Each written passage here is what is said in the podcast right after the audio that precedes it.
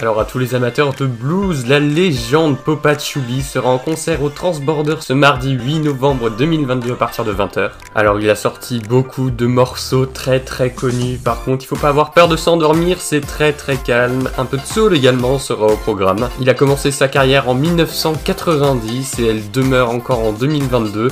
Je vous laisse aller écouter ça directement sur YouTube, Spotify, toutes vos plateformes et également en concert. Ce sera donc mardi 8 novembre à partir de 20h.